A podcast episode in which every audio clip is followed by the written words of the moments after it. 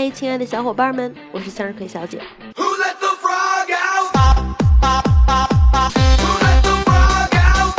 北京大学市场与媒介研究中心近日呢，就发布了全国首份“屌丝生存现状报告”。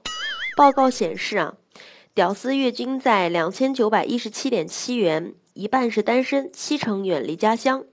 二十一日三餐花费呢，三十九元以内，近六成拿不到加班工资。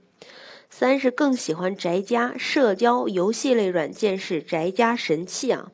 四是最放不下亲情，平均每月给父母一千零七十六点七元。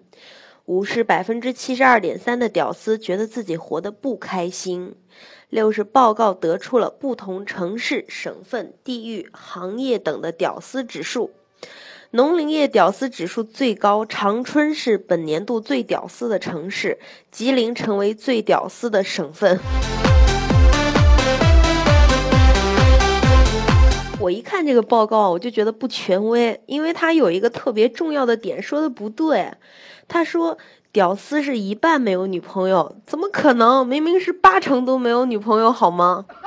其实我还特别纳闷儿，现在无论男的女的都在争领这一名号，脑子都进水了吗？我妈说我你怎么整天跟个女屌丝一样，我都拒绝承认，我明明是白穷美，好吗？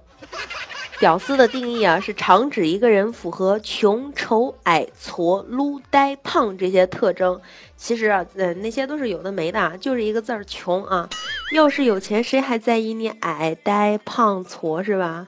那天我朋友二呆呢，就买酸奶喝，一进办公室啊，他就把那个瓶盖拧了下来，舔了舔，被周围的同事都看见了嘛，立刻大家就纷纷指责他是屌丝行径。他一听就不乐意了，给一瓶奶全扔了。他说：“老子是高富帅好吗？吃酸奶只舔盖儿。”然后周围的同事就讽刺他说：“哎呀，你不仅是个屌丝，还是个逗逼啊！”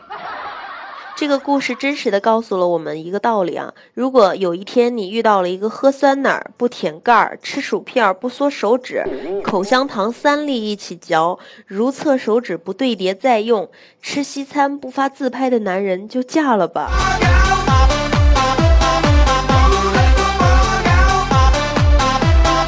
时间已经不早了呢，今天咱们就先到这里，明晚我们不见不散。各位晚安。